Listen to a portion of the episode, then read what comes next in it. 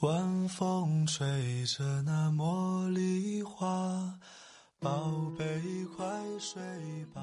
每一天，我们的生活忙碌复杂，希望此刻的你卸下全部的面具和盔甲，呼吸一下新鲜的空气，让心灵放个假。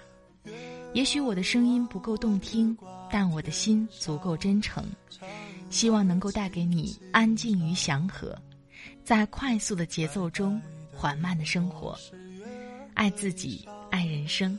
我是南方，愿我的声音与你一同成长。我会陪在你的身旁，为你轻轻唱。我会陪在你的身旁，伴你入梦乡。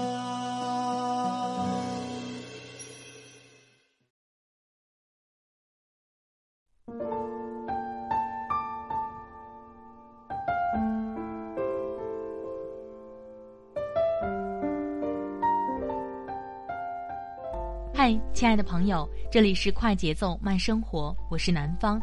最近过得好吗？今天想和你分享的文章是来自入江之鲸的《你男神凭什么喜欢你》。这篇文章呢，语言非常的犀利，但是说的特别有道理。你听了文章，如果有什么感受，也欢迎随时和我分享。我的新浪微博和微信公众账号都是南方 Darling 陆宝宝，陆是陆游的陆，宝是宝贝的宝。另外呢，微信公众账号每天都会发送晚安语音，感谢各位的关注。好了，开始我们今天的分享吧。你男神凭什么喜欢你？很多年前看《恶作剧之吻》，又蠢又傻的袁湘琴，最后真的降服了一代男神江直树。那部剧严重误导了当时的我。让我以为想追到男神，只要够傻、够笨、够死脑筋就行了。平凡主角的设定特有代入感，让无数追剧的女生们产生错觉：人生何必太努力？我就这么一无是处、不思进取，读书读不好，办事出差错，说不定我的江直树就把我当袁湘琴来爱了呢。下半年大热的《夏洛特烦恼》。讲的也是个中年男屌丝梦中逆袭成功的故事。没人告诉我们，这类剧情之所以卖座，恰恰是因为这类情况在生活中几乎不可能发生。这类剧情在向观众输出有毒的价值观。谈过恋爱的人不会不知道，真正的爱情很势利，男神身边站着的往往会是优雅出色又有修养的女孩子。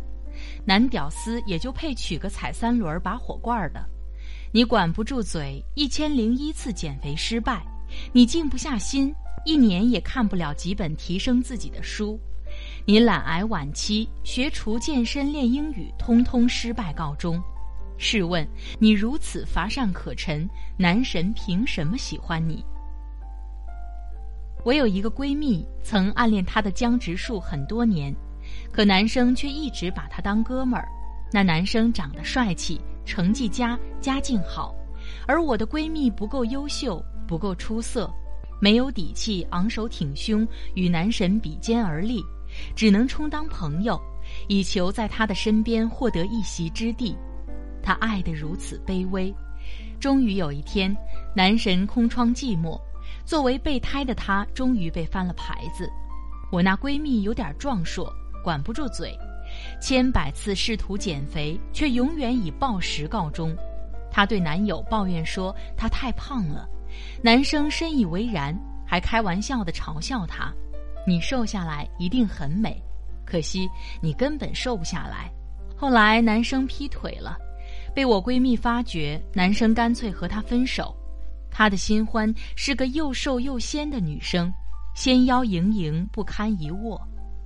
我闺蜜不知道哭了多少回，她说她一点儿也不恨男生，她只恨自己，她恨自己口口声声说爱他，可连放下手上零食的决心都没有，肚子上一圈赘肉，又凭什么要求他不移情别恋？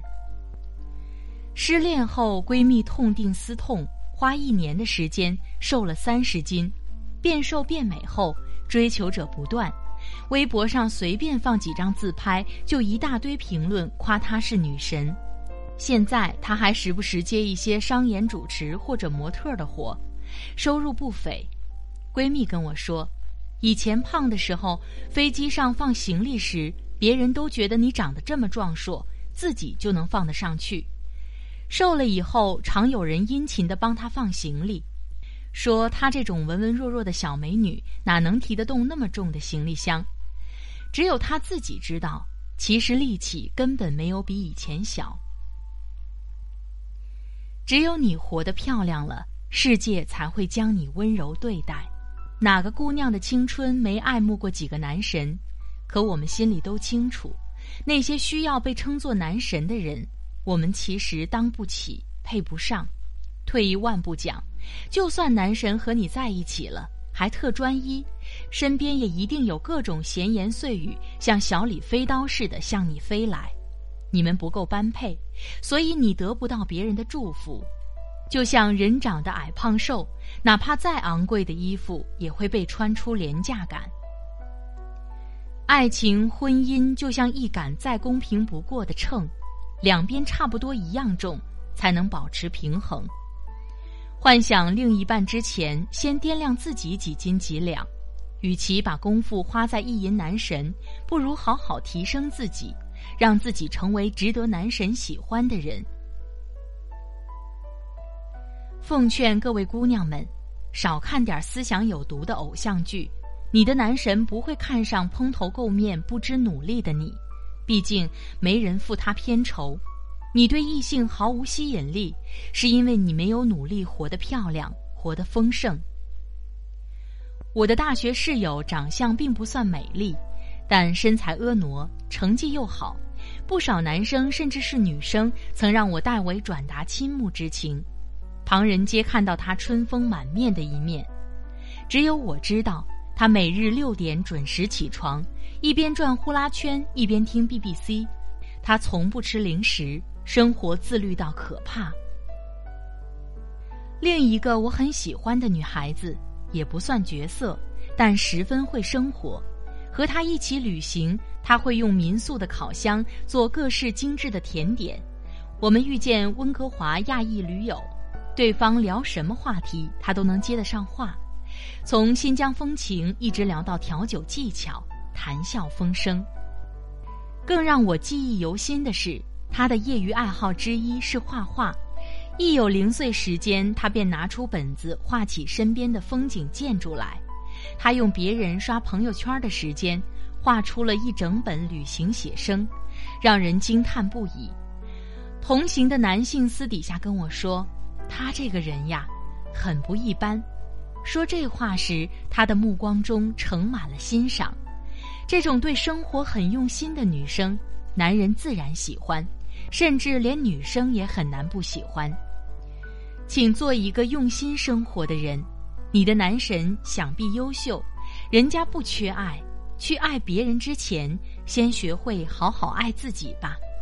当你真正值得被爱了，才有人来爱你。某位年逾花甲、德高望重的导演，前几天和我们聊起他的大学同窗，一个当年很漂亮的女孩儿。十多年前，一场车祸使她卧病十余年，长期遭受病痛的折磨。她的丈夫很爱她，十几年如一日，无微不至地照顾着她。她自己也没有因为这场飞来横祸而自暴自弃，挨着病痛继续她的艺术创作。导演说，老同学们看到她如今的作品时，都被惊呆了。他们没想到，卧病多年的他竟然能咬紧牙关创造出那样打动人心的作品。毕业几十年，美貌消逝，身体渐衰，可对抗病魔、坚持创作的他，在班里同学的眼中，仍然是光彩照人的女神。后来，我特地去画展看了那位老夫人的作品，深受震撼。那是一幅绣画。以针代笔，以色线代替颜料，密密匝匝的彩线构成一幅群鱼激流勇进的画面，树影摇动，水流湍急，鱼群波次灵动，栩栩如生。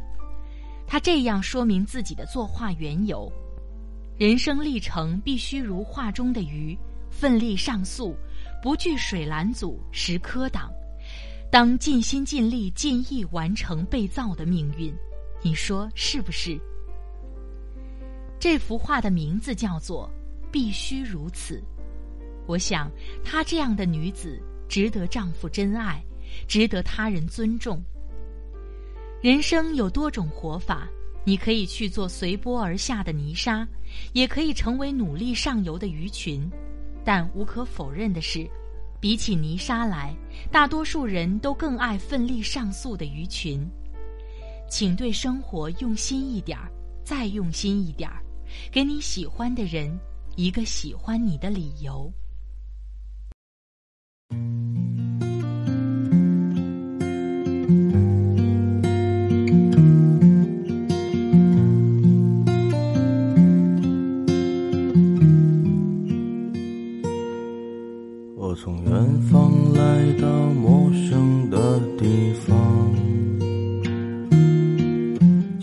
沉睡了不知多少个年头，我将不顾一切的来到这地方。放眼望去，一路春光不再平凡。哦，时光穿梭如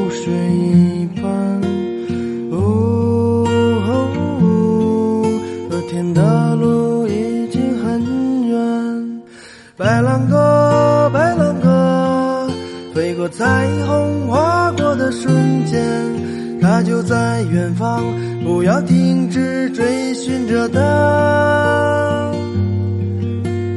白兰鸽，白兰鸽，飞过似水华丽的人间，直到拥有了一切，还是飞向北方。好了，亲爱的朋友们，听了这篇文章，不知道你有什么感受？欢迎你随时和我分享。我的新浪微博和微信公众账号都是南方 Darling 陆宝宝，陆是陆游的陆，宝是宝贝的宝。另外呢，微信公众账号每天都会发送晚安语音，感谢各位的关注。好了，今天的节目就到这里，我们下期再会，拜拜。我从远方来到陌生的沉睡了不知多少个年头。我将不顾一切的来到